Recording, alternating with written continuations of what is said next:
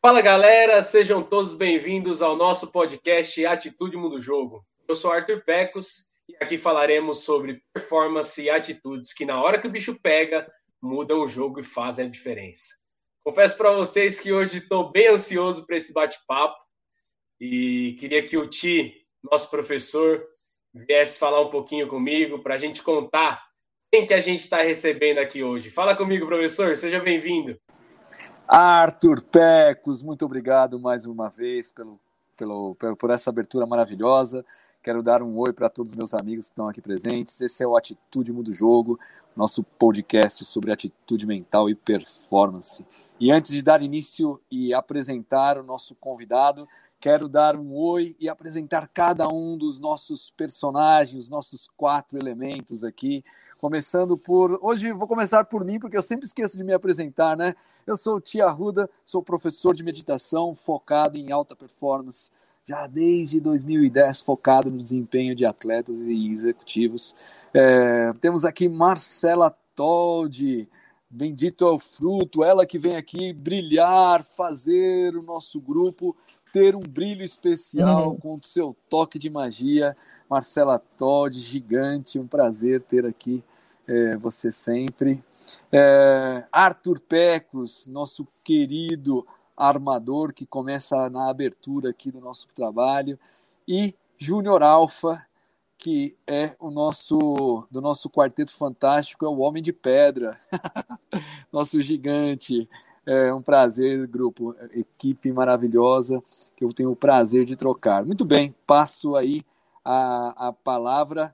Quem, hoje quem vai apresentar o nosso convidado é Arthur Eu? Pecos. Muito bem, Arthur. Conta aí pra gente quem é o nosso convidado de hoje. Show de bola, Ti. Cara, para mim é uma honra estar trazendo essa pessoa aqui. Primeiro já queria agradecer ele por de cara aceitar o nosso convite, tocar uma ideia com a gente, contar um pouquinho dele, um pouquinho da história. E essa pessoa é ninguém mais, ninguém menos que o nosso escadinha, Serginho, Sérgio Dutra. Cara, primeiro, muito obrigado por estar aqui, por, por, receber a gente.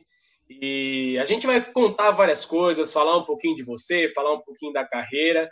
É, mas antes de tudo, as pessoas, para quem não te conhece, não teve ainda esse prazer, vai poder conhecer um pouquinho mais de você. Irmão, primeiro eu gostaria que você se apresentasse um pouquinho assim, falasse um pouquinho de você, é, um pouquinho da sua trajetória, contasse um pouquinho para a gente como que você foi parar no vôlei, contasse um pouquinho da, da, sua vida. Assim, eu, eu sou um cara que, posso falar, tive o prazer de te encontrar algumas vezes, né? A gente ser do mesmo bairro aqui de São Paulo, de Pirituba, é, já fizemos algumas coisas, uma ação solidária juntos e tudo mais. Queria que você contasse um pouquinho para a gente da sua trajetória. E mais uma vez, cara, obrigado por estar aqui, tendo esse papo com a gente hoje. Seja bem-vindo, irmão. Oh, que honra, que honra. Bom, primeiramente, é, agradecer por esse convite de participar desse podcast. A atitude muda o jogo e muda sim. Atitude, atitude, ela mudou a minha vida, ela mudou vários campeonatos, ela mudou vários jogos e a atitude ela mudou várias vidas, né? A atitude muda o jogo no sentido figurado, mas o importante, porque o jogo na vida da gente, o campeonato ele vai passar, né? E a vida, ela é uma só, é nessa hora que a gente tem que mudar a atitude para mudar a vida das pessoas. Eu, através do vôlei, é, consegui fazer um pouquinho disso. Pouquinho, um pouquinho, através de, de, de muito toque, através de muita manchete, até porque o esporte ele tem esse dom, ele tem esse dom de, de, de contagiar as pessoas, ele tem um dom de parar as pessoas na frente de uma TV para assistir qualquer partida, qualquer qualquer empenho de qualquer atleta, seja ele brasileiro ou estrangeiro. E eu só sou mais um cara que, que, que tem várias histórias, várias experiências legais para contar. Então, acho que atrás de todas as medalhas na qual eu conquistei jogando voleibol, acho que por trás dessas medalhas, é, é, eu acho que o significado delas são as histórias para contar. São as é atitudes... isso que a gente quer saber, tá? Só são as atitudes. é, são as atitudes, são as atitudes de cada medalhinha dessa que, que realmente mudaram o jogo. Então, eu sou eu sou eu sou um cara que eu sou contemplado, então as medalhas que eu tenho aqui em casa hoje, elas só servem de história para contar, né? Então eu fico muito feliz. Mas eu cheguei, eu cheguei em Pirituba com nove meses de idade. Eu sou paranaense. Meus pais eram agricultores de, de café no estado do Paraná e eles vieram tentar a sorte grande, como, como vários migrantes vieram para São Paulo. E meus pais vieram diretamente para Pirituba e a gente acabou se instalando aqui. E daqui eu não saí mais, eu só ia visitar os meus avós nas férias escolares. Então eu comecei realmente jogando, eu comecei a entender o que era o voleibol realmente na escola. Mas quem foi a grande incentivadora disso tudo foi minha mãe, dona Didi, porque ela me dava uma bola. Ela ia na feira e ela me dava uma bola. E era uma bola muito dura. E na cabeça dela, aquela bola era uma bola de futebol. E não era, era uma bola de vôlei. Mas ela não sabia. Minha mãe da roça, semi-analfabeta, meu pai analfabeto. Quer dizer, minha mãe não sabia que aquela bola que ela comprava era uma bola de voleibol. E eu morava numa descida. E na década, na década de 80, comecinho da década de 90, a molecada não queria jogar voleibol. Quem viveu essa época na rua, porque a minha infância ela foi realmente na rua. Então quem viveu essa infância na rua queria jogar futebol. Eu não era diferente, eu queria jogar futebol, mas aquela bola não era de futebol. E como eu morava numa descida, a minha brincadeira qual era? Eu jogava a bola e esperava a bola descer. Eu dava uma pancada na bola e esperava a bola descer. Essa era a minha motivação. Então eu jogava a bola lá para cima e esperava ela descer, porque a molecada queria jogar futebol.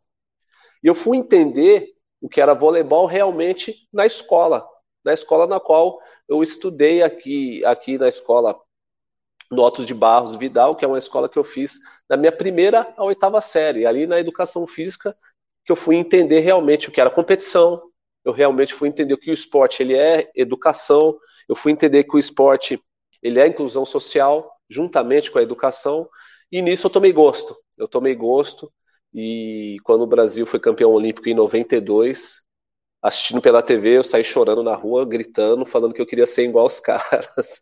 Eu falei que eu queria ser jogador Demais, de vôlei, cara. queria ser igual aos caras, e, aí, e assim começou realmente a, a, a, a minha trajetória através do voleibol. Serginho, é, prazer, uma honra, né, Junior falando, tá falando com você, é jogador da seleção brasileira, medalhista olímpico. A partir desse momento, quando você viu a seleção brasileira ser campeã, você mentalizou que você seria, queria ser igual ou maior que esses atletas? Na realidade, o que, que aconteceu? Como eu vi que a minha, eu fui, eu sou, minha família é muito humilde. Eu fui criado numa casinha de um quarto e cozinha e o banheiro pro lado de fora. A gente não tinha sala. A gente não tinha sala. Então, quando a gente queria escovar o dente, tinha que escovar no, dente, no, no tanque de lavar roupa. Então, eu fui criado eu, uma irmã mais velha e um irmão mais, mais novo. Então, como eu era do meio do. Quem é o irmão do meio não tem direito a nada, né? O mais velho manda, o caçula é, é, é sempre protegido pelos pais, e o do meio não tem direito a nada. Então, a gente tinha uma beliche e eu tinha que dormir no chão. E eu eu sempre achei que eu ia ser um vencedor na vida, independente do esporte. Eu sempre achei que eu ia vencer. Ou era trabalhando, ou, ou, ou, ou, era jogando voleibol, ou era estudando. Eu sabia que eu ia vencer. Eu tinha isso na minha cabeça. Porque eu comecei a trabalhar com 12 anos de idade num supermercado que tinha aqui no bairro. Na época eu não falava supermercado, falava venda. Ah, vou ali na venda. É, nessa época eu sou tão velho que se falava venda. Hoje, se você falar para uma criança, vai na venda, ele não sabe o que é. Então, eu pegava aquele dinheirinho que eu recebia com 12 anos de idade e eu dava para minha mãe. E eu chegava e falava assim: Ó, oh, mãe, toma esse dinheiro. Não era nada. Aquele dinheiro era em torno, não dava 100 reais, mas eu chegava e dava esse dinheiro para minha mãe, através do meu trabalho, e eu falava para minha mãe: falava, mãe, um dia eu vou dar uma casa para a senhora. E uma criança que fala isso, uma criança de 12 anos que fala isso para uma mãe, a mãe vai rir, né? Ela não vai, ela não vai acreditar muito no seu filho, ela vai rir. E realmente foi nessa época que eu falei, porque eu vi a casa que eu fui criado, que era a casinha, que era quarto, cozinha, banheiro pro lado de fora e de telha brasilite. E eu tinha esse sonho de dar uma casa melhor para minha mãe, porque eu sabia do esforço dos meus pais. Então eu queria vencer na vida. Ou era trabalhando, eu não sei. Eu não sei, eu poderia, se eu tivesse, se meus pais tivessem ficado no Paraná, com certeza eu estaria colhendo café no Paraná e eu ia vencer colhendo café mas meus pais vieram para cá, então, do, quando, depois que eu fui empacotador de supermercado, o meu primeiro trabalho foi de office boy. Foi de office boy, com 14 anos. E nisso, Eu já ia treinar no Centro Esportivo de Pirituba, no qual o Pecos treinou muitos anos da vida dele também. E eu treinei no Centro Esportivo de Pirituba. E ali eu conheci um ex-árbitro da Federação Paulista de Voleibol, que ele era professor na época. Então ali realmente eu comecei a entender o que era o toque e o que era a manchete. E eu era office boy, porque na época todo o primeiro emprego de um adolescente era ser office boy. Hoje não mais. Era então eu, eu eu, eu, chegava e dava carteira profissional para minha mãe registrada, para mim era, era algo maravilhoso, não é? Enfim, quando eu fui ver, ele pediu para eu fazer peneira. Na época tinha o antigo Banespa. Né? O Banespa era uma, um, um, dos clubes que era, que era tradição no, no, no, voleibol brasileiro. E eu fui fazer peneira lá e eu não passei. Fui fazer teste no, na Pirelli também não passei. E, vou, e, e o não, o não é uma palavra, ela é muito dolorosa. Quem recebe um não, o não machuca. Você falar não para uma pessoa já machuca você. Imagine para quem recebe um não. Então eu falei, esse não vai ter que ser transformado em sim. Eu sempre botei isso na minha cabeça. Esse não vai ter que ser transformado em sim. E eu lembro que eu voltei para casa chorando e meus pais, por que você está chorando? Eu falei, não é porque eu não passei. E o não, ele é frustrante. O não na vida da gente, ele é muito frustrante. Eu lembro que o Arnaldo Assunção falou para eu ir fazer uma peneira. Eu falei, ah, Arnaldo, eu não, não quero mais fazer peneira, vou trabalhar para ajudar meus pais. E aí ele pegou e falou só que a peneira no Palmeiras. Aí eu lembro que quando ele falou que a peneira no Palmeiras, eu falei, aí que eu não vou mesmo, eu era corintiano. né? Aí no final das contas eu fui fazer a peneira no Palmeiras e no final das contas eu passei, eu passei lá. E eu tenho um irmão palmeirense, um pai palmeirense. Quando eu chego em casa, minha mãe pergunta para mim: e aí, filho, passou? E pô, a gente mentir para a mãe é ruim, né? Eu falava, mãe, não passei não, mas minha mãe, engraçado, né? Ele não passou e não, tá, e não está chorando, porque os outros não, ele chorou em todos. Nesse ele não, ele não está chorando. No final das contas, eu, eu, eu, eu passei, e foi meu, realmente em 92, foi o meu primeiro clube federado, assim que o Brasil tinha acabado de ser campeão olímpico é, com a geração de Maurício, Marcelo Negrão, Giovanni, Tangi. E quando eu fui ver, eu estava jogando no Palmeiras e eu fiquei um ano no Palmeiras. Fiquei um ano no Palmeiras e fui jogar em Guarulhos, enfim.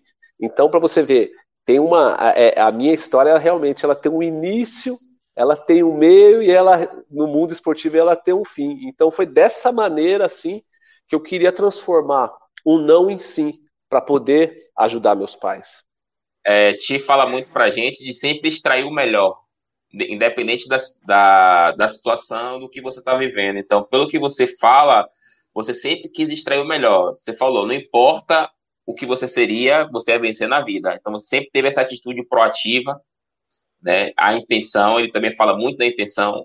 A partir do momento que você dava o dinheiro para sua mãe, era pouco, mas a sua intenção é que valia muito mais, né? Porque era aquele pouco, era no esforço. E, então, eu acho que isso molda, molda o nosso futuro, né? Vai moldando, vai moldando. A gente vai tendo mais, muito mais forças para lutar. É, é verdade. E, e, olha que história engraçada. Eu, com 12 anos, eu já queria ajudar minha família através do meu trabalho, né? E eu lembro quando eu fui convocado para a seleção brasileira em 2001, e eu não sabia que, que, que, que, que, que os, os campeonatos que você jogasse, você tinha um retorno financeiro muito bom. E na época, o Brasil tinha sido campeão em 92 olímpico e 93 da Liga Mundial, e o Brasil teve esse jejum gigantesco de 93 até 2001 sem ganhar nada. E a, a minha primeira convocação para a seleção brasileira foi em 2001. E nisso a gente ganhou a Liga Mundial. Olha que coisa louca. A gente Não. ganhou a Liga Mundial. Eu morava de aluguel. Eu era casado na época, morava de aluguel. E eu já era pai. Eu já era pai. Nossa. Pensa você. Não, não, não, pensa você ter que sustentar uma família morando de aluguel. Enfim, no final das contas, quando nós fomos campeões, eu, eu lembro que a gente estava para chegar em Guarulhos, a gente foi fazer a fase final da Liga Mundial na Polônia e nós ganhamos daí. É, na realidade, a gente tinha entrado é, é, é, na fase final da, da, da Liga Mundial e essa fase final foi na Polônia. E eu fiquei no quarto com o Maurício.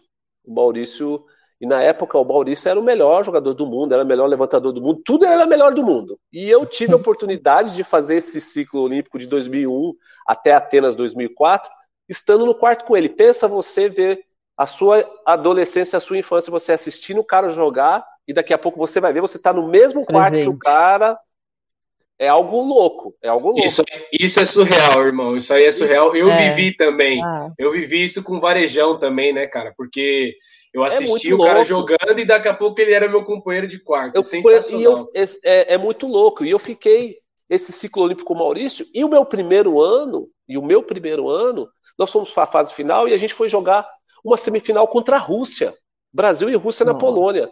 E eu lembro que a gente estava no quarto, ele pegou e falou assim, ele me chamava de Neguinho. Ô Neguinho, ajuda eu ganhar esse jogo aí, que se a gente ganhar esse jogo eu vou te tirar do aluguel. Eu falei, mas o que, que ele tá falando, né?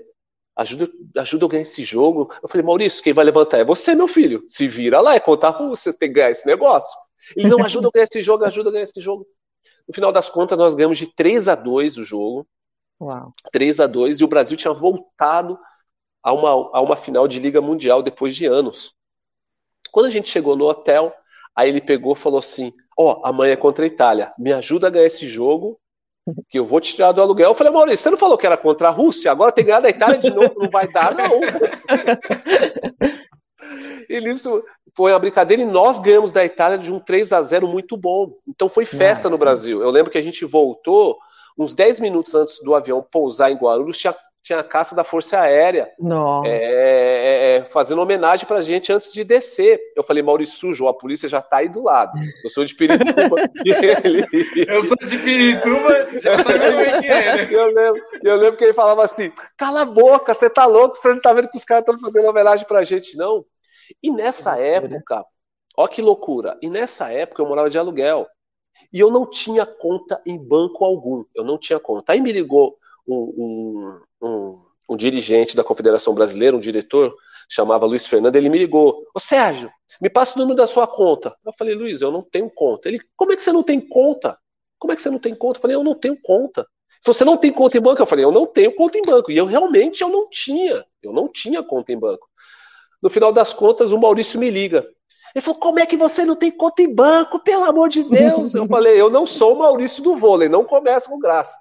Final das contas, eu fui no banco aqui na Avenida Mutinga, na época era o Bradesco, né? E fui abrir minha conta ali na Avenida Mutinga. Aí eu passei o número da conta é, é para o Luiz Fernando. Quando eu fui ver no outro dia, tinha 60 mil reais na época. Uhum. 60 mil reais na época era muito dinheiro. Uhum. Tinha 60 mil reais na época. E eu falei, cara, eu moro de aluguel. Eu vou. Que eu fui. Eu fui na Avenida Mutinga, na própria Avenida Mutinga, tinha estava fazendo um empreendimento na frente do McDonald's, hoje tem o um McDonald's, tinha uns prédios ali, estava fazendo um empreendimento. Eu estava lá, eu fui lá de bermuda, com a camisa pendurada no ombro, né, andando de chinelo, cheguei lá e perguntei pro cara. Perguntei, entrei lá no, no stand, aí veio uma pessoa, o cara já olhou meio estranho, porque eu estava sem camisa, com a camisa pendurada no ombro. Né, bem, bem maloqueiro, de bermuda, bem chinelo, pirituba. bem pirituba. Aí o cara, eu peguei e falei pro cara, é, quanto custa o apartamento? O cara falou 58 mil reais. Eu falei, me dá um. Aí o cara, como é que é? Aí, igual, cara, como, é que é? Igual, como você pede cerveja, me dá uma. Falei, me dá um.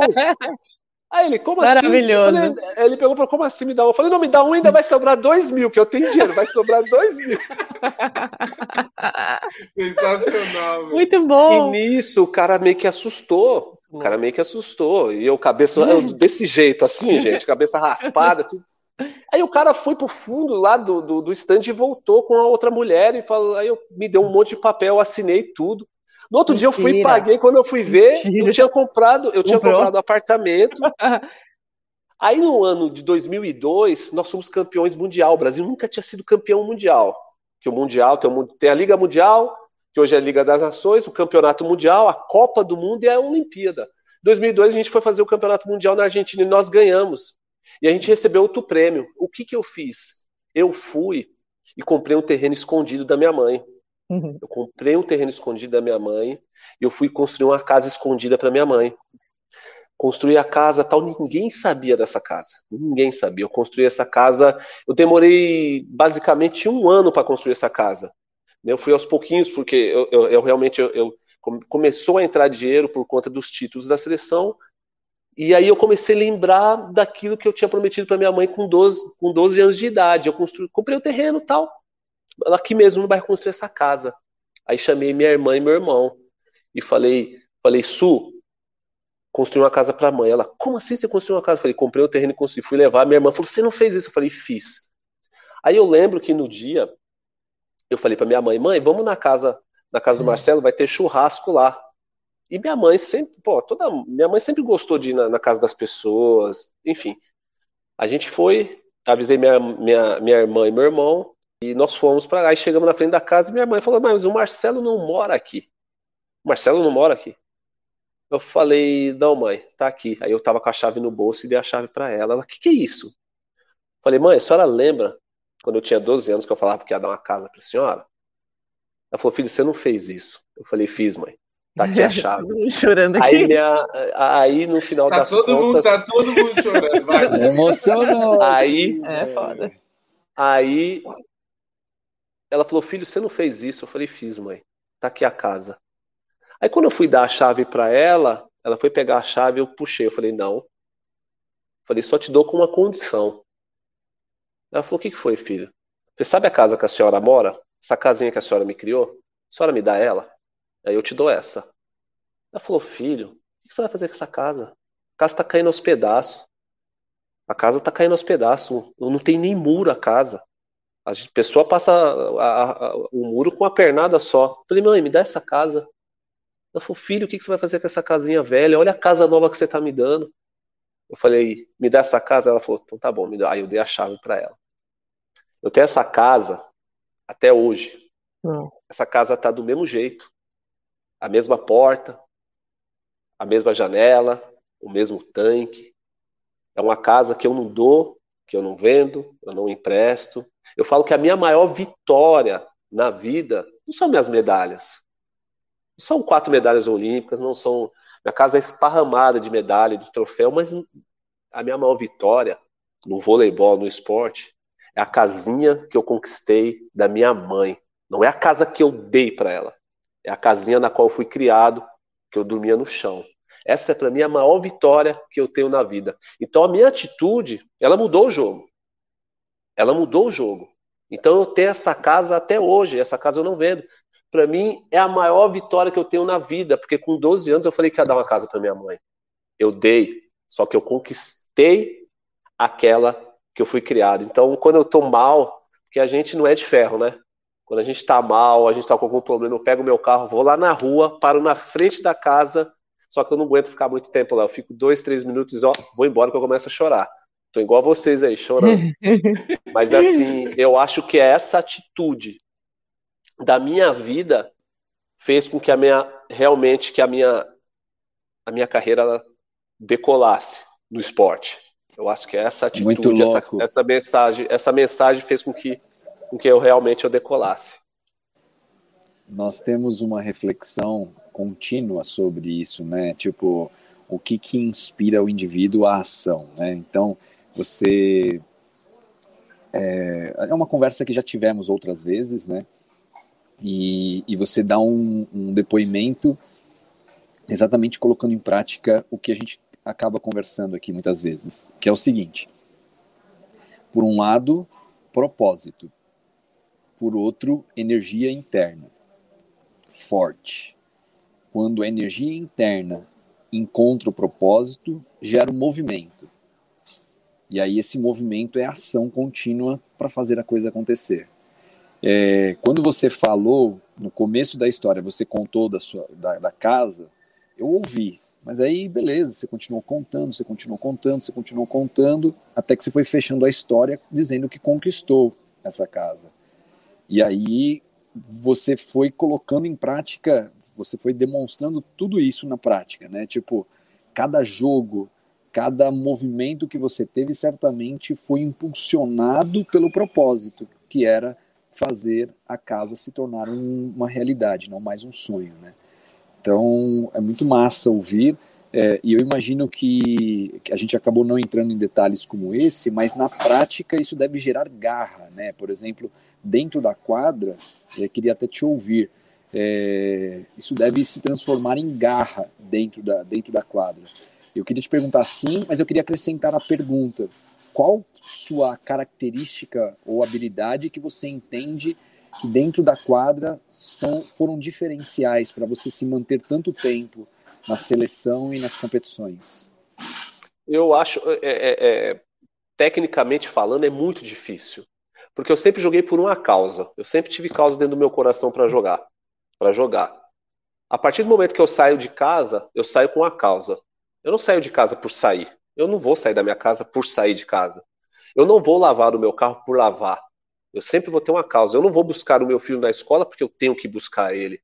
Eu vou buscar meu filho na escola porque ele é meu filho, porque eu tenho que amar ele, porque eu tenho que ficar o maior tempo possível que eu já fiquei, que eu nunca fiquei com ele. Então, em toda, toda, toda coisinha que eu faço, ela tem uma causa. Até hoje.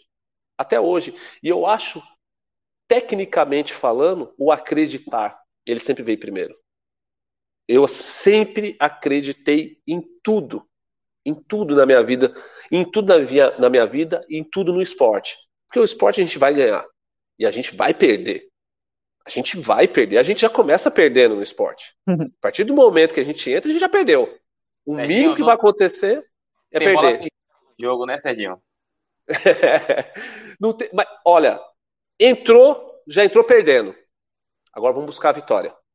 É, é assim que eu, eu sempre pensei dessa maneira. Eu não, eu, não, eu não vejo eu não vejo você conquistando qualquer coisa, seja no esporte ou seja na vida, se você não tiver uma causa. Eu, eu não acredito. Eu não acredito. Né? Então, se o carro do amigo quebrou e você tem que empurrar, se você não acreditar que aquele carro vai sair do lugar, ele não sai. Ele não sai, você pode estar em um, você pode estar em dois, você pode estar em três. Se você acreditar que ele vai sair, ele vai sair. Ele vai sair. Eu sempre, eu sempre acreditei muito nisso, em causas. Em causas. Não adianta falar assim para mim, ah, eu jogo por jogar. Então você não joga. Você não é realizado. Você não é realizado 100%. Ah, eu pedalo para pedalar. Não, você não pedala para pedalar. Você pedala porque você quer chegar. Porque você acredita que cada pedalada ali é um metro conquistado. Não tem como, não tem como. Antes, antes, antes quando eu era mais novo, principalmente da seleção, eu fui, eu fui me lapidando. Eu fui me lapidando. Eu fui me lapidando. Eu ia perguntar. Quando eu, cheguei, eu cheguei na seleção de uma maneira, eu saí de outra maneira. Quando a gente é mais novo, a gente, a gente não imagina que a, a, a, a a distância mais curta entre dois pontos é uma reta, né? A gente, a gente que é mais novo, você corre para lá, corre para cá, corre para lá, corre para cá e chega na bola. Eu fui descobrir que, é, que, é, é, que, que, que a distância mais curta entre dois pontos é uma reta. E eu fui uhum. entender isso em 2016, quando eu estava velho. Então a bola ia para lá, eu ia lá, no, dava na curva, corria para lá e eu chegava na bola. Depois que eu fui perceber que eu não precisava fazer tudo isso para chegar na bola. É só pegar o caminho mais curto. E eu pegava o caminho mais curto e eu chegava na bola. Então tem muita coisa na vida da gente que a gente realmente a gente complica. A gente complica. E eu acho que a partir do momento que você deixa de complicar essas coisas e você coloca a causa na situação, é difícil segurar. Eu, eu, eu sempre acreditei nisso e tudo que eu fiz na minha vida em relação a isso deu muito certo. Não, pera, mas agora eu quero perguntar. Desde pequenininho, quando você tinha 12 anos, esse fogo que você tinha na barriga era para dar de volta para sua mãe? Ou da onde que vinha essa energia que te moveu e que foi ficando cada vez maior, né? Porque você vai, né? Acho que as experiências de vida foram, né, te enriquecendo e te deixando cada vez mais, mais forte para ir e evoluindo na vida. Como que, é, da onde que, da onde que surgiu essa força né, de pequenininho e outra pergunta linkada é, sempre foi o vôlei? É, como que, né, você foi traçando isso? Porque, é, não sei, para mim a bicicleta é, é, a bicicleta, eu não consigo escapar disso. Então é um negócio que é até eu chega a ser mais forte que eu. Então é isso que eu queria saber para você. É, foi, entendeu? Essa paixão, os momentos difíceis, tal. É, é o amor pelo vôlei que te, eu fez acho chegar onde assim, chegou?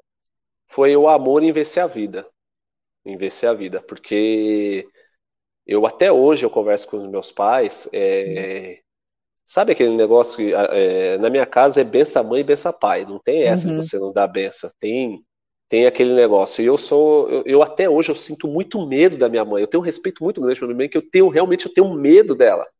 Só tem uma pessoa que põe medo em mim é minha mãe. Uhum. Por quê? Porque assim, pelos ensinamentos, é, é, é tanto medo de não querer é, é, deixar minha mãe triste em algum momento na vida, de decepcioná-la em algum momento, sabe? A gente não quer ver nossa mãe decepcionada. Eu, não. Eu, a gente não quer. Então eu acho que o esporte, eu encontrei realmente o esporte, o caminho para eu vencer na vida. E como a minha aptidão é, é de outro, é, eu sempre joguei futebol também, esportes com bola, eu sempre tive muita facilidade. Então essa aptidão, ela só foi, só foi florescendo, foi florescendo, foi ganhando força dentro do meu coração, e eu encontrei o caminho. E eu encontrei o caminho.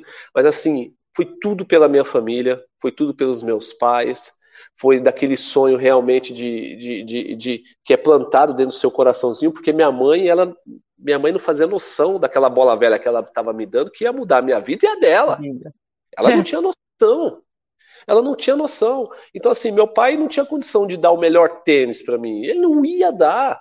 Ele não ia dar. Meu pai não tinha condição. Meu pai não teve condição de me dar uma bicicleta. Ele não ia me dar. Mas uma coisa que ele não deixava era eu passar fome. Não tinha melhor comida, mas eu não passei fome. Ele sempre tinha alguma coisinha ali para a gente comer. E gesto maior que esse, você vê que teu pai e tua mãe tá correndo atrás das coisas para te, pra te dar, não é, não é o melhor tênis, não é o melhor celular, não é a melhor roupa. É a atitude. É, é a atitude. Às vezes a gente não vai ajudar um amigo nosso que está mal financeiramente dando dinheiro. Às vezes é você mostrar o caminho para ela. O, é. dinheiro, ele vai, o dinheiro ele vai resolver em poucos minutos. Mas depois o problema vai voltar se ele não der continuidade. Ele é. precisa dar continuidade. É. Né? Eu, eu, eu, e, e minha mãe e meu pai sempre me mostraram isso. Sempre me mostraram isso.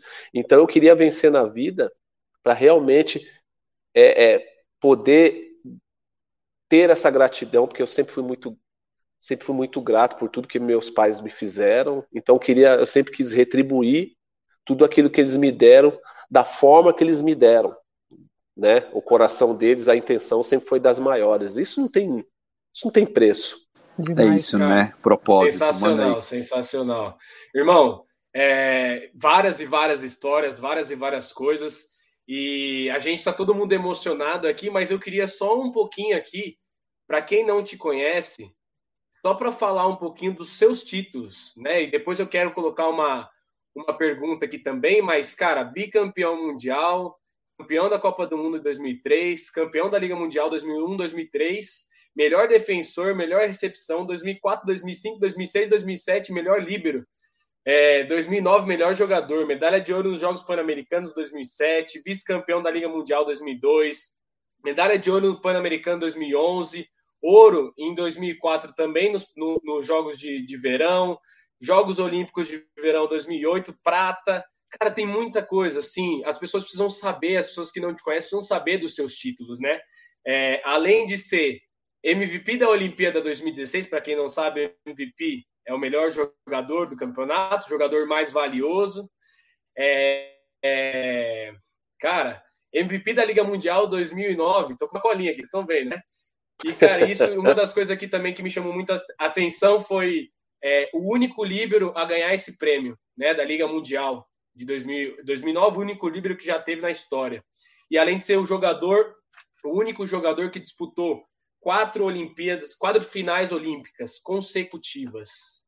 É muita história, né? Isso aqui que você está contando para gente é o que te fez chegar, né? Tem muita coisa e para quem não conhece a gente precisava falar. Pode ter outras coisas aqui também que eu não falei. Você passou por vários times, vários títulos, várias várias coisas.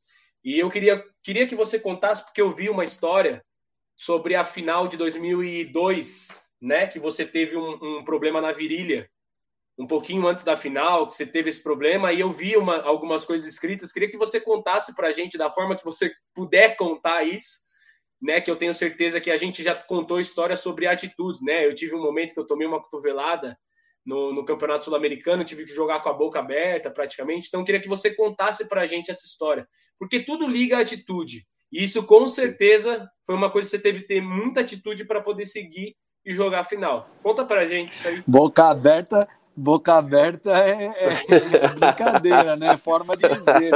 O cara abriu, jogou com um rasgo no queixo e a água é. saindo pelo buraco do queixo. É outra coisa, né? Mas enfim, no, ah, tem umas, volta, é, fala, fala aí. Isso é maravilhoso. Essas atitudes são maravilhosas. Eu, na realidade, em 2002, eu tive um furúnculo na, na virilha. E eu tava com febre e furúnculo, gente. Dói, dói. demais, demais. Dói, dói, dói, dói, demais. E eu, eu, eu gostava de jogar de sunga. Né? Eu não gostava de jogar de eu gostava de jogar de sunga tal, e os shorts. E isso foi um dia antes da final. É... E aí o médico, a gente estava no, no, no, no, hotel e eu estava com febre, estava com febre, e aquele calombo na virilha, e aí o, o médico falou, nós precisamos drenar isso aí. Hum. Eu falei, como? Ele falou, a gente vai ter que pegar um bisturi, vai ter que cortar e eu vou apertar. Aí eu falei, meu Deus do céu, eu falei, não é possível que vai doer mais do que já está doendo. E eu lembro que estava no, no, no, quarto da fisioterapia, tava Giba, Ricardinho, Anderson e, e, e, e Rodrigão. Aí eu falei para os caras, falei, ó, pode me segurar, segura braço e perna e, e, me dá uma toalha que eu vou morder e, e falei pro doutor, pode cortar. e, realmente, aí eles me seguraram assim e, e, o, e o doutor foi e cortou e espremeu ali. E eu gritei, feito louco, e enfim, e fui pro jogo. Fui pro jogo zerado, voando. tomei, tomei, na época, acho que foram quatro pontos. Quatro pontos eu tomei. Mas realmente, é, o furúnculo, ele, esse negócio dói muito. E e acabei fazendo exames e não, não, não tinha nada, era mais por estresse mesmo do dia a dia, estresse diário, dia a dia de treino, essas coisas, acabou causando isso.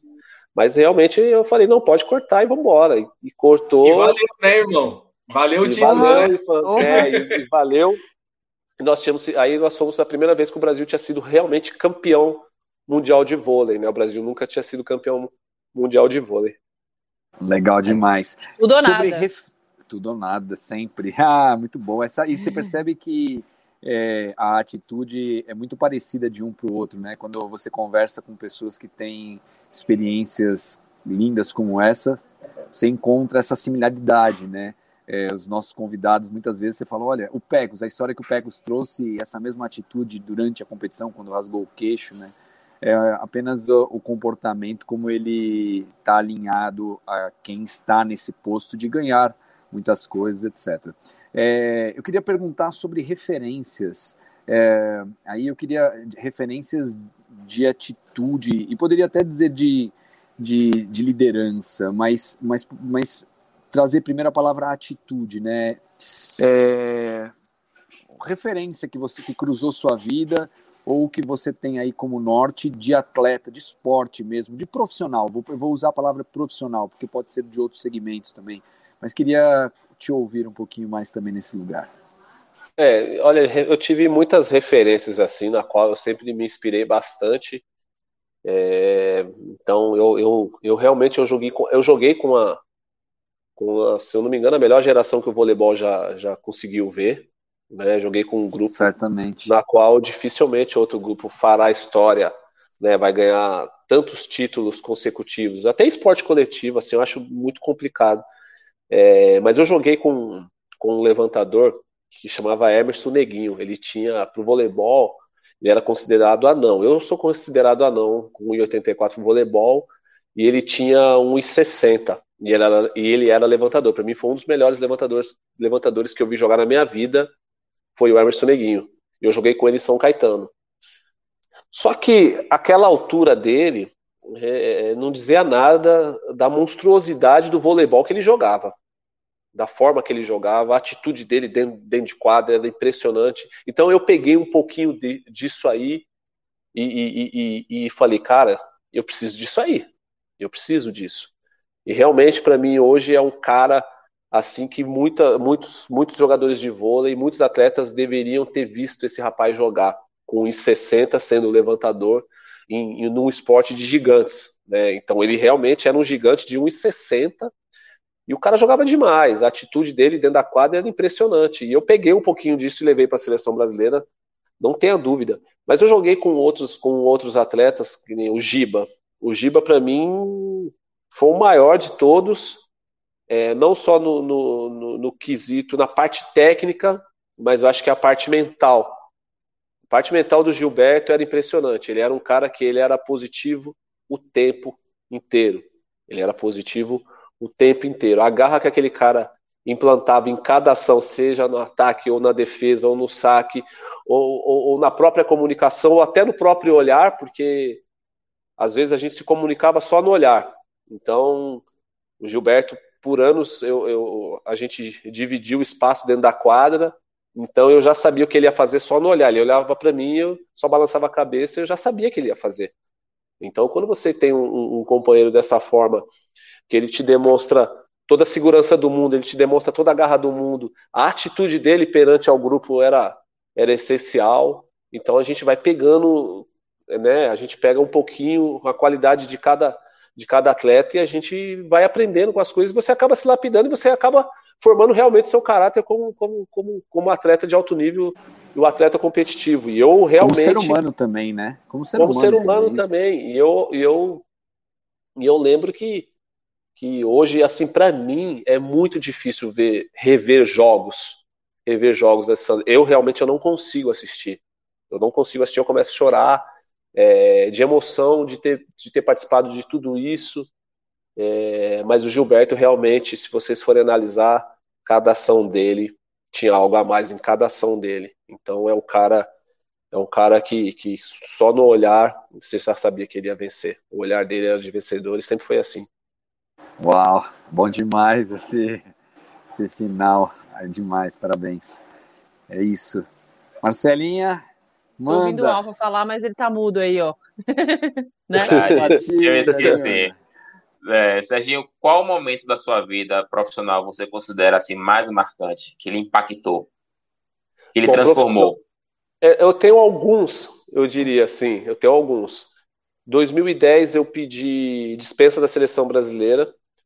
É, por quê? Porque em 2009 eu fui eleito o melhor jogador do mundo mas foi o ano que eu senti mais dor na minha vida por conta de uma hernia de disco. E em 2010 tinha um Mundial.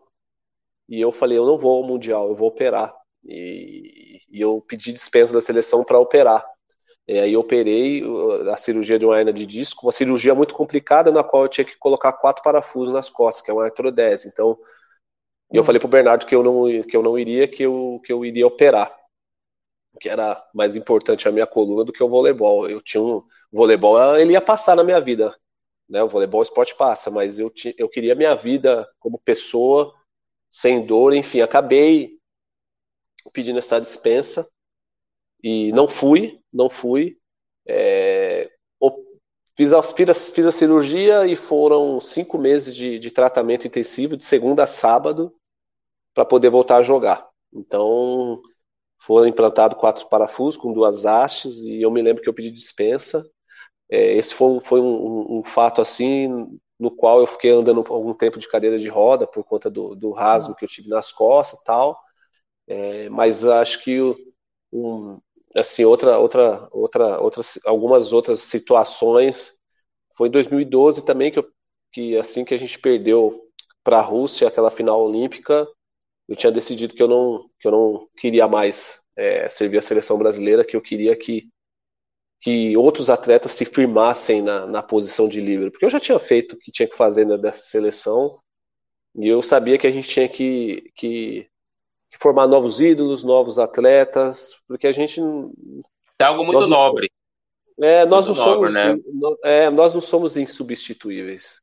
Sempre vai chegar alguém que vai, que, às vezes não vai ter a mesma qualidade que a nossa, mas sempre vai ter alguém que vai que vai jogar, vai representar o Brasil. E quando nós perdemos aquela final, que foi muito dura para mim, nós perdemos de 3 a 2 de virada, a gente teve dois match points para ganhar a medalha de ouro, a gente acabou perdendo.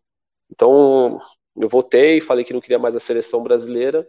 Eu acho que nesse aspecto um pouco assim de frustração, porque esporte coletivo, segundo lugar é sinônimo de derrota.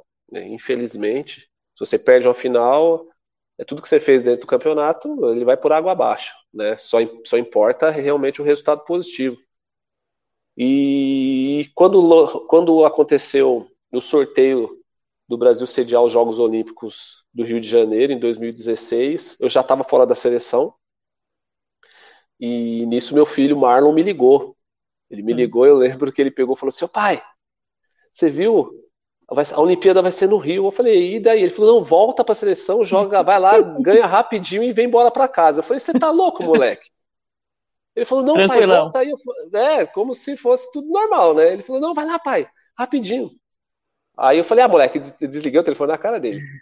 Eu não queria mais, eu não queria mais saber de seleção, não queria saber de seleção. Aí meu filho Matheus, do meio, me liga, ó oh, pai, vai ser no Rio, pai. A gente vai lá assistir, o senhor vai lá, ganha rapidinho e vem embora. Eu falei, não vem com essa história, família. não. Aí, família. Aí no final das contas, o meu, filho, o meu filho bezerro, Martin, hoje ele tem 12, só tava faltando ele, né? Ele me ligou, cara, ele me ligou, ô pai, eu nunca vi você jogando na seleção. Eu falei, já viu sim, não vem com essa história furada. Aí no final das contas, houve uma pressão muito grande da comunidade do voleibol para que eu voltasse, porque outros atletas não se firmaram na posição de líbero, né? E aí eu voltei e na realidade, eu, eu, sempre falava com o Bernardo, a gente sempre conversava. O Bernardo sempre me ligava para saber como é que eu tava, pra gente falar um pouquinho de vôlei e tal.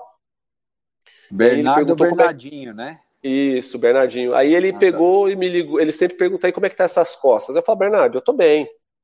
Tô bem, não tô sentindo mais nada. Ele falava, vamos voltar? E eu falava, não. ele falou, vamos voltar. Eu falei, Bernardo, eu falei, Bernardo, eu não consigo treinar mais da mesma maneira. Se treina que a seleção, é, o voleibol ele, ele, ele, ele é, se treina muito, é muita repetição, é muita é. repetição. E eu peguei e falei, Bernardo, eu não, eu não consigo treinar mais da mesma forma que eu treinava antigamente, eu não consigo. Sei que no final das contas, quando eu fui ver, eu estava em Saquarema. Uhum. E eu lembro que eu peguei o avião, fui até o Santos Dumont, a gente pegou a van e, e, e, e e na época, é, nunca houve uma convocação de seleção brasileira na TV, no Globo Esporte. Só tem de futebol, né? E na época fizeram a convocação da seleção brasileira de vôlei pelo Globo Esporte, só para anunciar que eu iria voltar. Eu falei, meu Deus do céu, não precisa Nossa disso. Nossa senhora! Nossa, demais. Aí lançar aí o último nome, aí todo. Enfim, aí todo mundo começou a me ligar. Eu falei, rapaz, onde eu me, me enfiei de novo? No final das contas, fui me apresentar à seleção brasileira, peguei o avião, desci no Santos Dumont, e para você ir até Saquarema dá mais ou menos uma hora e meia, uma hora e quarenta de van. Eu lembro que gente, eu peguei a última ponte num domingo, quando eu cheguei em Saquarema, eu desci, quando eu pisei o pé no, no, no, no centro de desenvolvimento, eu falei, meu Deus do céu, o que que eu tô fazendo aqui de novo? Me deu um desespero. Só que quando foi no outro dia, eu fui treinar, falei, eu comigo mesmo falei, ninguém vai treinar mais do que eu nesse lugar. Ninguém vai treinar mais do que eu. Eu tava com 40 anos. Falei, ninguém vai treinar mais do que eu. E eu lembro que no dia é, fez o, eles tinham contratado um psicólogo. Enfim. Aí o, o, o doutor Gilberto colocou todo mundo assim para conversar e ele saiu perguntando. Foi perguntou pro Lucão qual era o objetivo dele. Aí o Lucão falou: é, é, ser campeão olímpico. Aí perguntou pro Wallace, o Wallace, não, meu objetivo aqui é ser campeão olímpico. Enfim, foi perguntando para os meninos, eu era o mais velho. Eu sempre fui, eu fui mais velho, eu era o mais velho da turma. Quando chegou em mim, ele perguntou para mim, e você, vovô? Ele falou assim, e você, vovô, qual que é o seu objetivo aqui? Eu falei, primeiro não era estar tá aqui, né? mas, mas já que estou, eu falei, olha, meu objetivo aqui esse ano é fazer com que esses meninos se tornem campeões olímpicos. Esse é meu objetivo. Porque eu já fui campeão olímpico. Eu sei como é que é ser campeão olímpico. Eu sei como é que é chegar até o céu, eu sei como é que é chegar até o céu. Mas eu conheci o inferno duas vezes. Eu conheci o céu em 2004, em Atenas, conheci o inferno o em 2008, em Pequim. em 2008? É, Não, eu conheci o inferno em 2008 e eu conheci o inferno em 2012. E eu falei, eu não quero que esses meninos conheçam o inferno. Aí eu aí os, os meninos tudo olharam para mim assim. Aí eu falei, caramba, agora eu vou ter que treinar, né? Tem que treinar igual louco. E realmente, eu, eu acho que não teve, não teve atleta que treinou mais do que eu nesse ano. Eu treinei muito. E o Bernardo falava: Não, pode parar. Eu falei: Não, só me tira aqui se me der um AVC. Eu não saio desse treino por nada. E ficava treinando, ficava treinando, ficava treinando, ficava treinando. E no final das contas, é, a gente foi para foi para foi para Vila Olímpica. E dos 12, eu acho que era eu, Bruno, Lucão e o Wallace que tinha jogado os Jogos Olímpicos. O restante do grupo nunca tinha, nunca tinha jogado uma Olimpíada. E eu lembro que numa, numa, numa fase. Porque nosso grupo, a gente caiu no grupo da morte. Olha que loucura, caímos no grupo da morte. E um, um jogo que era um jogo normal acabou se tornando um jogo de vida ou morte entre Brasil e França. Então a gente caiu no grupo da morte. Se a gente perdesse, a gente ficaria em nono. E se a gente ganhasse, a gente, a gente ficaria em quarto porque só classificava a quarta, a gente precisava ganhar de qualquer jeito da França. E naquela época a gente estava fazendo jogos, jogos muito difíceis assim contra a França. E eu lembro que o Bernardo foi fazer uma preleção para falar sobre a França e ele perguntou se alguém queria falar alguma coisa. Eu falei eu. Aí ele falou: Ixi, lá vem coisa. Aí ele falou: Pode falar. Aí eu peguei e falei assim para os meninos, né? Perguntei, falei assim para eles: Vocês já viram alguém na UTI? Aí os meninos, mas que, que, que, tem a ver, né? Voleibol com TI. O que, que esse cara tá falando, né? Todo mundo ficou com aquela cara assim. Não é uma coisa eu chegar e falar para vocês vocês já, vocês já tinham visto alguém na UTI. Aí eu perguntei pros meninos, os meninos não. Todo mundo falou não, não. O Bernardo ficou olhando assim para mim também, mas o que, que esse moleque tá falando, né? Aí eu peguei e falei assim, eu já. Eu já vi uma pessoa na UTI. Meu filho Matheus ficou 11 dias na UTI, entre a vida e a morte, quando nasceu. Por que, que eu tô dizendo isso? É como eu me sinto hoje. Eu me sinto na UTI. E eu não quero que vocês deixem eu morrer. Amanhã esse jogo contra a França é um jogo de vida ou morte para mim.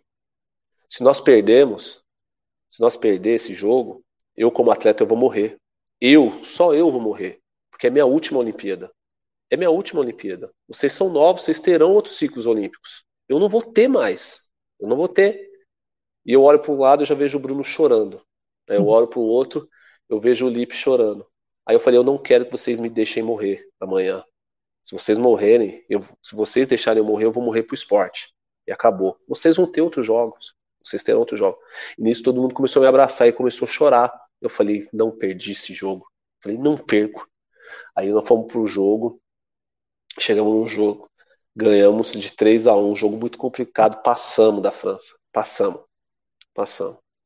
E nisso a gente voltou pro, pro, pro, para a Vila Olímpica e aí a gente começaria uma, uma, umas quartas de final contra a Argentina. E eu peguei e falei assim: Deus do céu, eu nunca perdi para a Argentina, você não vai deixar eu perder amanhã. aí a gente foi jogar contra a Argentina, nós ganhamos de 3 a 0.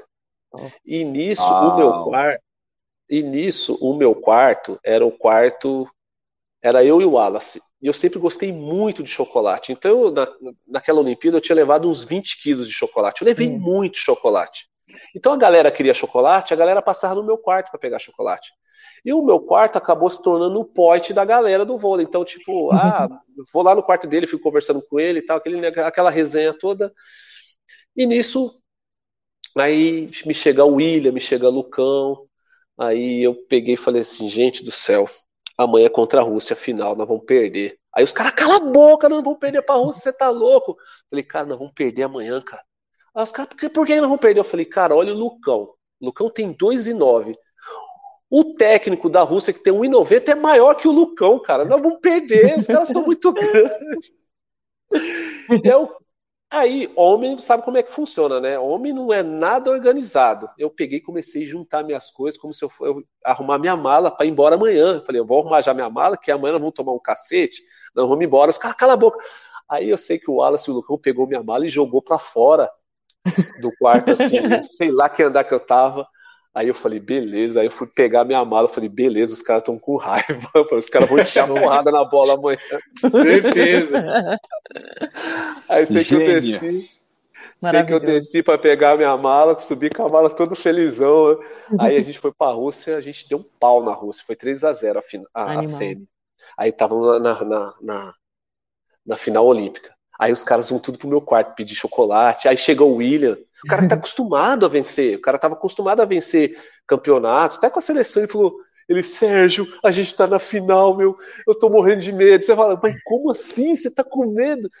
Aí eu peguei, aí eu, eu lembro que a gente falou, aí eu falei, Deus do céu, mas é contra a Itália. Aí eu comecei a fazer um, um histórico, que eu joguei várias finais de campeonato contra a Itália. Eu não tinha perdido alguma. Eu não tinha perdido. Aí meu filho Marlon me ligou. Aí ele falou, pai, é contra a Itália, né? Por favor, você não vai perder. aí a gente foi pro jogo da Itália e, e, nós ganhamos. Eu lembro que nós ganhamos. E aí eu lembro na hora da, da que acabou o jogo assim, eu encontrei o Bruno. Eu encontrei o Bruno e um um de frente pro outro, nós se ajoelhamos assim, ó, ao mesmo tempo, começamos a se abraçar. Uhum. E aí eu lembro que ele me, eu lembro que eu falei para ele assim, eu falava, eu peguei e falei assim para ele: "Eu não te falei que você ia ser campeão olímpico, eu não te falei". E ele pegava na minha mão e ele agradecia. Ele só agradecia. Ele só agradecia. Eu não estava me vendo como bicampeão olímpico naquele momento. Eu não me vi em momento algum. Eu só falava assim: você é campeão olímpico. Eu pegava na mão dele, eu gritava, falei: eu te falei, eu te falei, você é campeão olímpico. E ele falava: obrigado, obrigado. Eu também era, mas eu, eu, eu tava tão louco que eu, que eu só queria abraçar os meninos. Eu fui cair em si quando eu fui receber a medalha. Nossa. Quando realmente eu abaixei aqui, eu não sei quem vem colocar a medalha, acho que foi o Nusma, eu não lembro, foi colocou a medalha em mim, foi na hora que eu falei, cara, eu sou bicampeão olímpico. Arrepiei. Então a minha atitude para esse ciclo de 2016 não era me tornar bicampeão olímpico. Se eu tivesse, se eu tivesse ido com esse pensamento, eu não teria mudado. Eu não teria mudado a, a vida dos meninos, eu não teria mudado a atitude deles. Porque se não fosse a atitude deles, a gente não tinha ganhado aquele jogo da França. Porque eles não jogaram o jogo. Eles me salvaram. Eles jogaram para eu não morrer. É, deu para entender? Então, assim, não, não foi. Não, não, não, foi. É, então, não, quando eu fui ver, eu tava com a medalha no peito. Eu lembro que a gente foi numa churrascaria. Meus filhos estavam lá, a gente foi numa churrascaria, aquela festa dentro do ônibus. E eu quieto, assim, meu filho falou, pai, você é bicampeão olímpico. E eu assim, sério, filho, eu cheio de dor no corpo, porque a adrenalina Nossa, é. do jogo, eu cheio de dor no corpo. Eu lembro que a gente chegou na churrascaria, a seleção inteira lá, muita TV, querendo fazer reportagem. Eu lembro que eu chamei o doutor Ney falei, doutor Ney, eu tô morrendo de dor no corpo.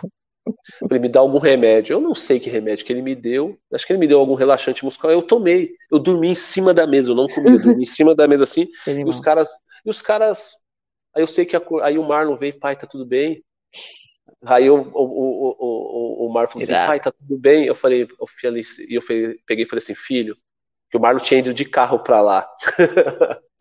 Aí eu lembro, falei assim, filho, faz o seguinte, vamos embora. Ele falou, como assim, pai? Vamos embora? Eu falei, não, vamos embora, vamos sair daqui, vamos embora. Aí o Matheus pegou a minha mochila, colocou assim, aí a gente foi pro carro, eu falei, a gente precisa passar na Vila Olímpica. A gente foi pra Vila Olímpica, eu peguei minha, minha mochila, a, a, a, a outra mala de, e coloquei no carro, a gente pegou a caminhonete e veio para São Paulo. Nossa. Viemos para São Paulo. Peguei a estrada e veio para São Paulo. Quando foi, quando foi no outro dia, é, os meninos foi, foram para a escola, aí eu fui buscar eles na escola. Nossa.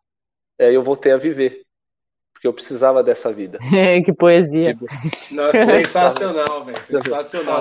E além de eu... tudo, foi o MVP, né? A... É, não, queria foi... voltar pra sele... não queria voltar para a seleção, tava lá campeão olímpico MVP. Nossa. Mas olha, mas assim, que aula eu queria sair, eu, eu já tinha feito. Eu já tinha feito que tinha Não foi por você. É, eu já tinha feito. Eu, não foi, os meninos tinham, os meninos tinham que curtir aquele momento. Gente, eles foram campeões olímpicos. Uhum. Eles foram campeões olímpicos. Então eu queria só vir embora, vir para minha casa, poder voltar à minha vida normal, poder buscar meu filho na escola, poder ir ao banco pagar uma conta, poder ir na casa de um amigo. Foi o que eu fiz e o que eu faço até hoje. Então, aquilo que eu falo, eu não saio andando na rua com as medalhas penduradas. Meu carro não está escrito Serginho do vôlei no carro, que a polícia não tenha que parar, sabe? Não, não. É tudo que eu falo. Gente, as medalhas, elas só servem de história para contar. Ela tem um significado? Ela tem, até certo ponto. Mas o que vale mais a história que você teve que conquistar, a história que você teve que desenhar, o sim que você teve que pintar, o não que você teve que transformar em sim. Isso aí é o que vale, é o que vale mais a pena. Porque novos campeões olímpicos vão aparecer, novas pessoas vão se tornar ídolos, e o que importa é você poder mudar a atitude, mudar a vida dessas pessoas. É isso que vale. Que grande poesia. reflexão, grande reflexão. Vixe. Muito impactante e inspirador.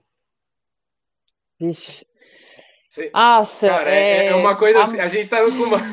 né, Marcela? A gente tá Deu com uma. aqui. E... Né, foi uma, uma, uma, uma sensação assim que não dá para descrever, né, cara? É. De tantas histórias, de tantas é. coisas. E pode ter certeza que eu, eu já tinha você como referência, por ter eu também, nossa, pessoa agora... próxima, conhecer você, os meninos e tudo mais, é, o pai que você é, e tá tendo a possibilidade de conhecer essas histórias e tudo mais, cara. Então, assim, é, a gente, as pessoas precisam ver tudo isso, né? Hoje você conta essas histórias, você pode passar e, e o que a gente tem e a gente vai crescendo, vai vivenciando as coisas como atletas e, e, o que a gente vai vendo é que a gente inspira outras pessoas. Então, qualquer pessoa, mesmo que ela não seja esportista, que ela não seja atleta, se ela escuta uma história como a sua, cara, com certeza, para uma criança ali, eu, eu falo muito, vou, eu tenho muito esse negócio com as crianças, né? É. A gente poder inspirar, porque são as gerações que estão vindo, e a gente também já foi, né? A gente já teve daquele lado. Como você uhum. contou a sua história aí, todos nós tivemos uma história quando criança ali, para a gente vir para o esporte. Então, cara, é, é só gratidão por você estar tá aqui, por você compartilhar isso com a gente, por, por todas as histórias que você contou, cara. Sensacional. É. E por todas as, as, as, vidas, né? As pessoas que você inspirou, Exato. tocou e transformou. É, porque é isso, a gente também discutiu essa atitude de atleta, né? Atleta de verdade, que é sair do ego, ir para o propósito, é, é servir outras pessoas, né? E fazer muito mais, usar a ferramenta do esporte como uma coisa né, que transforma vidas mesmo e que traz oportunidade, que realmente né, faz as pessoas evoluírem. É muito lindo. Achei, nossa, animal é sobre nós, né? É sobre o próximo, principalmente quando a gente olha o mais novo que vem no esporte, a gente não quer que ele passe porque, porque nós passamos, né? A gente quer que ele transcenda o que nós já fomos. Eu, eu, eu, eu sou um cara, porque assim, eu sempre achei que o, que o voleibol, uma hora ele ia parar na minha vida. Uma hora o esporte de alto nível, ele, ele vai parar. Ele vai parar na nossa vida. É normal. E eu sempre preparei muito bem a minha cabeça em relação a isso. Eu sempre hum. parei. Eu, eu sempre brincava com os meninos que eu tinha um sonho que era ser jogador de vôlei, mas depois eu tinha um sonho que era sonho era parar de jogar vôlei. Eu queria conquistar esse sonho. Só que assim, hoje a gente tem que mostrar valores a essas crianças, esses adolescentes que estão no esporte. Por que, que eu digo isso? Porque hoje é muito fácil você se tornar ídolo no Brasil. Basta uhum. você jogar vôlei. Basta você jogar basquete, basta você fazer um gol de canela que a bola bate na sua canela e ela entra, que no outro dia você está na TV. Basta você fazer uma música ruim que você está na TV. Hoje os valores eles se inverteram totalmente, sabe? Eles se inverteram totalmente. Olha a quantidade de maus exemplos que aparecem hoje via internet, via Instagram. Olha a quantidade. Tem muito é é, é, é, é, falso herói. Tem muito, tem muito herói que tem med que, que, que, é, que, é, sem medalha. Tem muito, sabe?